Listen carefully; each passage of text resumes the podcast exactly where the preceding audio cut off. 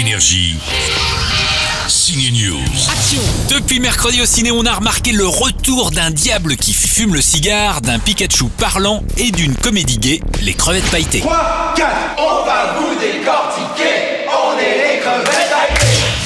Les crevettes pailletées nous replongent dans le grand bain, mais cette fois pas de quarantenaire, un peu triste qui apprennent la GRS, mais une association d'homos en lice pour disputer les Gay Games avec leur équipe de waterpolo. C'est quoi les gay games? C'est comme les JO, en moins chiant, avec que des beaux mecs.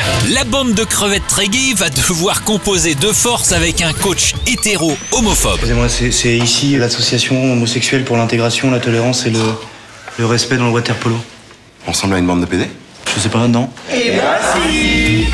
En salle également, des Pokémon et un Pikachu détective. Pika Pika Mais aussi un nouvel acteur dans le costume d'Hellboy. Ah ouais?